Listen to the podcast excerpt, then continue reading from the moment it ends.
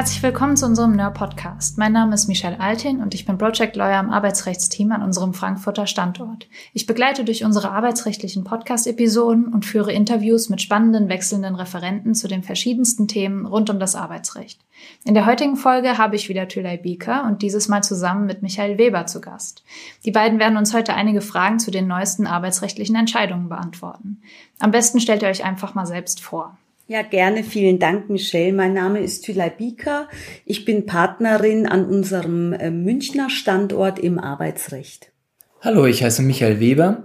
Ich bin im Bereich Employment and Pensions im Büro in München tätig. Ja, vielen Dank. Ihr habt ja in unserem letzten internen Legal Lunch bereits über die neuesten arbeitsrechtlichen Entscheidungen gesprochen. Ich freue mich, dass ich euch dazu nun auch im Rahmen des Podcasts interviewen darf. Ich würde sagen, wir warten nicht länger und springen direkt zur ersten Frage.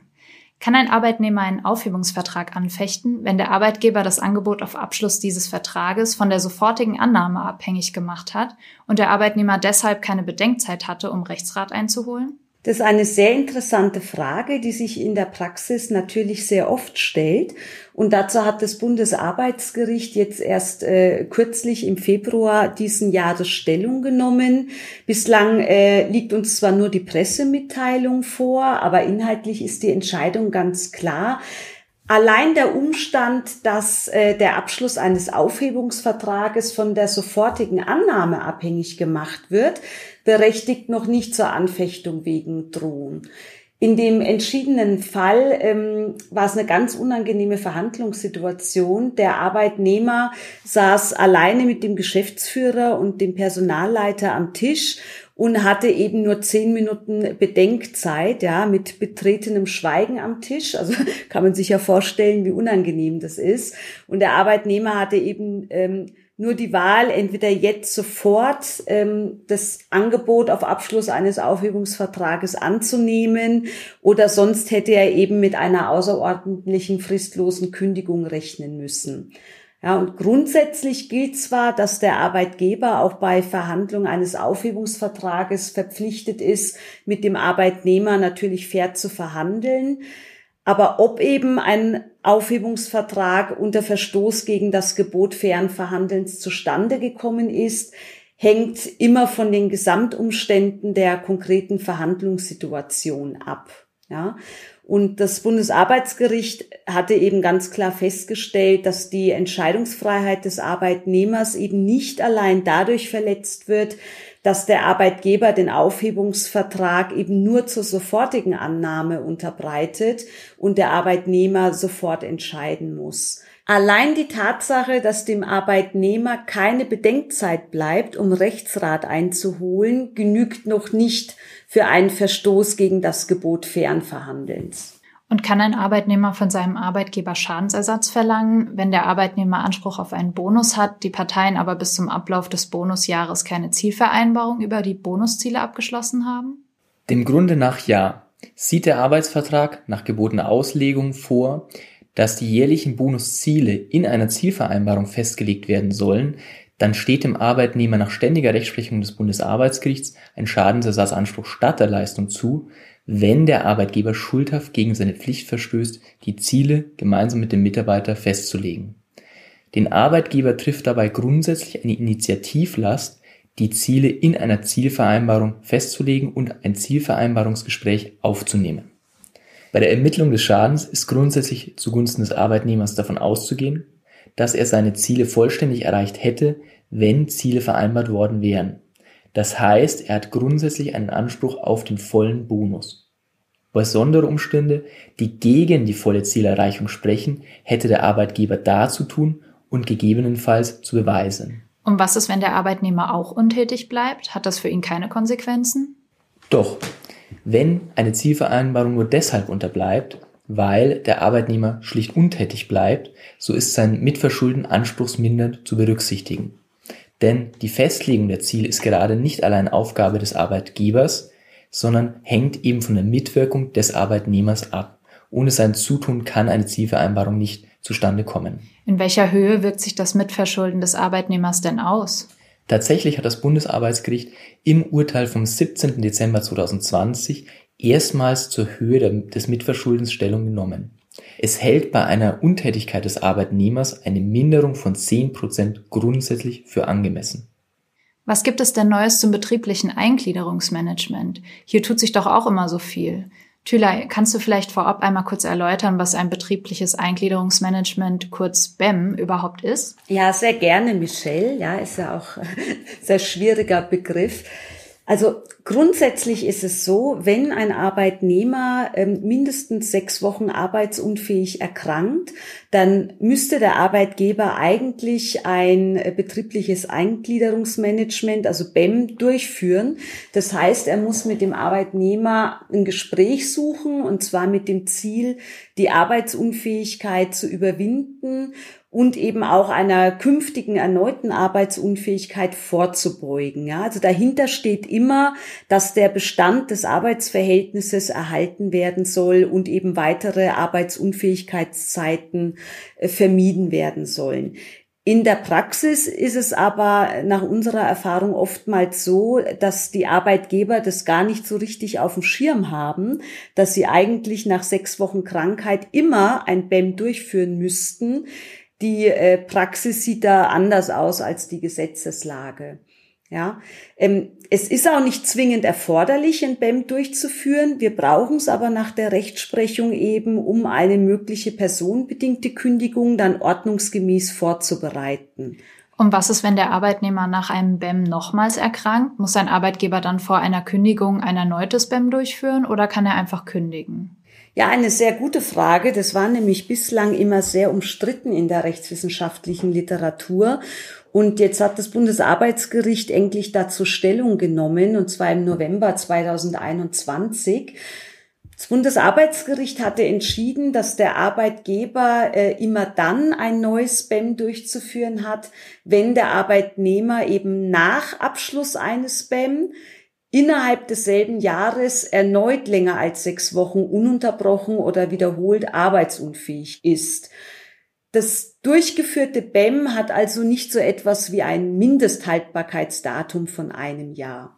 Ja, das ist zwar eine weitere äh, Hürde für die Arbeitgeber in der Praxis, aber auf der anderen Seite haben wir jetzt hier wenigstens Rechtssicherheit in der Beratungspraxis, da, wie schon erwähnt, die Frage eben bislang höchst umstritten war. Das Bundesarbeitsgericht hat seine Entscheidung zum einen mit dem Gesetzeswortlaut äh, des Paragraphen 167 SGB römisch 9 und zum anderen mit Sinn und Zweck der Regelung begründet. Durch ein betriebliches Eingliederungsmanagement soll ja das Arbeitsverhältnis möglichst dauerhaft gesichert werden. Und vor diesem Hintergrund widerspreche es natürlich dem Sinn und Zweck, in die gesetzliche Regelung sowas wie ein Mindesthaltbarkeitsdatum hineinzulesen. Ja, sondern das Arbeitsverhältnis soll ja weiter Bestand haben und um diesen Bestand zu sichern, sollen die Parteien eben äh, alles erdenklich Mögliche machen, ja, und eben auch das Gespräch miteinander suchen, um die Gründe für die mögliche lange Arbeitsunfähigkeit zu eruieren und dann eben gegebenenfalls äh, beseitigen zu können. Allerdings, und das ist ganz wichtig, ähm, hat das Bundesarbeitsgericht auch klargestellt, dass dieses neue, weitere BEM eben im laufenden Kalenderjahr ähm, nur dann erforderlich ist, wenn das alte BEM wirklich schon abgeschlossen war. Also nicht erforderlich ist es, dass äh, wenn zum Beispiel während eines laufenden BEM neue Zeiten der Arbeitsunfähigkeit hinzutreten, dass man dann parallel noch ein zweites BEM durchführen müsste. Also so weit geht es nicht. Ja, sondern diese Durchführungspflicht besteht eben nur, wenn das erste BEM abgeschlossen war, der Arbeitnehmer dann noch mal länger als sechs Wochen krank ist und dann sollte eben zur Vorbereitung einer personenbedingten Kündigung eben ein zweites BEM im selben Kalenderjahr durchgeführt werden. Nur noch eine Frage an dich, Michael. Kann ein Arbeitsverhältnis binnen der Zwei-Jahresfrist sachgrundlos verlängert werden, wenn gleichzeitig eine Teilzeitvereinbarung fortgesetzt wird? Tatsächlich hat sich das Bundesarbeitsgericht in einer Entscheidung vom 24. Februar 2021 genau mit dieser Frage befasst.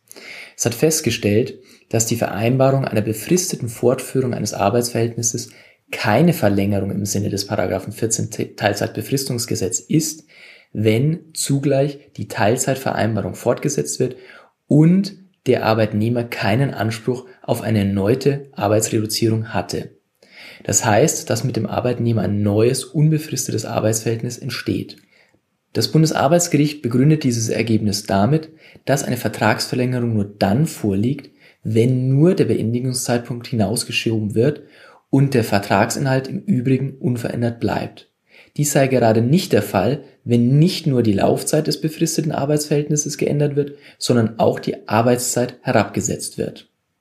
Durch die Verlängerung ist damit in Wirklichkeit ein neues Arbeitsverhältnis begründet worden, mit gravierenden Folgen für den Arbeitgeber. Denn eine sachgrundlose Befristung ist nur zulässig, wenn vorher nicht bereits ein befristetes Arbeitsverhältnis bestanden hat. Das ist vorliegend aber gerade nicht der Fall, weil es ja ein befristetes Arbeitsverhältnis gab. Spielt es insoweit eine Rolle, dass die Arbeitszeitreduzierung auf den Wunsch des Mitarbeiters zurückgeht? Nein, tatsächlich spielt es keine Rolle, ob die Arbeitszeitverringerung auf den Wunsch des Arbeitnehmers zurückgeht. Und heißt das, dass eine gleichzeitige Änderung der Arbeitszeit stets ausgeschlossen ist? Nein, nicht zwingend. Das Bundesarbeitsgericht stellt klar, dass etwas anderes dann gelten kann, wenn die Änderung der Arbeitszeit nur in Erfüllung gesetzlicher Pflichten erfolgt. Konkret bedeutet das, dass die Parteien den Vertragstext an eine geänderte Rechtslage anpassen können oder Arbeitsbedingungen vereinbaren können, auf die der Arbeitnehmer einen Anspruch hat. Dies kann der Fall sein bei Brückenteilzeit. Kommen wir nun zur nächsten Frage. Ich habe gehört, dass es auch eine neue interessante Entscheidung des Bundesarbeitsgerichts zur Abfindungshöchstbeträgen in Sozialplänen gibt. Was genau hat denn das Bundesarbeitsgericht hierzu entschieden? Na, da bist du aber sehr gut informiert, Michelle. Da gibt's tatsächlich eine sehr interessante neue Entscheidung. Und zwar ähm, hat das Bundesarbeitsgericht jetzt im Dezember 2021 im Grunde zwei ganz interessante Feststellungen äh, getroffen. Zum einen hatte das Bundesarbeitsgericht darüber zu entscheiden, ob überhaupt ein Abfindungshöchstbetrag in einem Sozialplan ältere Arbeitnehmer mittelbar benachteiligt und somit unwirksam ist. Ja, also Frage eins können in Sozialplänen überhaupt noch Abfindungshöchstbeträge festgesetzt werden? Und da hat ähm, das BAG eben im Einklang mit der bisherigen Rechtsprechung klargestellt, dass dies regelmäßig nicht der Fall ist, ja, wenn die maximal zu zahlende Abfindung die durch den Verlust des Arbeitsplatzes entstehenden Nachteile substanziell mildert. Das heißt, wir können nach wie vor Höchstbeträge, also sogenannte Kappungsgrenzen in Sozialplänen vereinbaren. Wichtig ist eben nur, dass die Abfindung dann immer noch so hoch ist, ähm, dass es dem Arbeitnehmer eben auch was bringt und wie gesagt ähm, den Verlust des Arbeitsplatzes eben substanziell abmildert.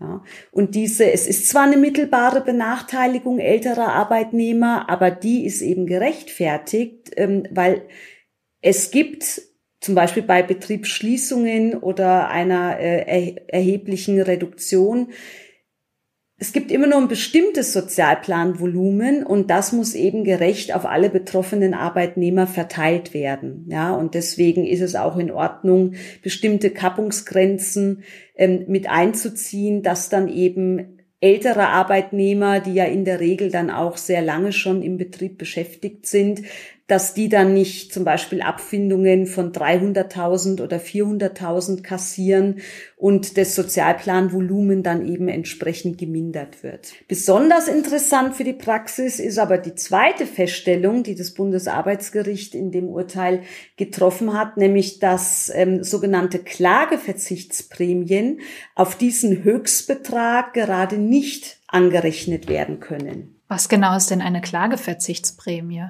Ja, Arbeitgeber können eine weitere zusätzliche Abfindung ähm, auch von einem Verzicht auf die Erhebung einer Kündigungsschutzklage abhängig machen. Und diese Klageverzichtsprämie, also dass der Arbeitnehmer eben auf die Erhebung einer Kündigungsschutzklage verzichtet und dafür eben auch Geld bekommt, die muss zwingend in einer äh, gesonderten freiwilligen Betriebsvereinbarung geregelt werden und darf eben nicht mit dem Sozialplan vermengt werden. Ja, also wir brauchen dann sozusagen zwei getrennte Betriebsvereinbarungen. Einmal den Sozialplan und eben äh, eine freiwillige Betriebsvereinbarung zur Regelung der Klageverzichtsprämie. Und ähm, durch diese Vereinbarung einer Klageverzichtsprämie darf aber eben nicht das Verbot umgangen werden, dass Sozialplanabfindungen eben gerade nicht ja von einem entsprechenden Klageverzicht abhängig sein dürfen. Und eine solche Umgehung, so zumindest ähm, das Bundesarbeitsgericht, äh, könne halt insbesondere dann vorliegen, wenn der Sozialplan seine Funktion nicht mehr erfüllen kann, ja, die durch die Betriebsänderung entstehenden wirtschaftlichen Nachteile der betroffenen Arbeitnehmer auszugleichen oder zu mildern. Das heißt, dass eben die Sozialplanabfindung und die Klageverzichtsprämie müssen in einem angemessenen Verhältnis zueinander stehen und dürfen nicht verrechnet werden miteinander. Und für dieses Ergebnis spricht auch Sinn und Zweck der Klageverzichtsprämie, weil ja der beabsichtigte Anreiz zum Klageverzicht für den einzelnen Arbeitnehmer nur dann gesetzt werden kann, wenn sich die fehlende Klageerhebung auch irgendwie finanziell auswirkt. Wenn ich aber eben die Klageverzichtsprämie anrechnen würde, eben auf die Höchstgrenze, ähm, dann könnte ich dieses Ziel, dass es sich finanziell auswirkt, ja gar nicht erreichen. Vielen Dank. Damit sind wir mit den Fragen auch schon durch. Noch einmal vielen Dank, dass ihr da wart und auch für den spannenden Einblick. Ja, vielen Dank. Sehr gerne. Sehr gerne.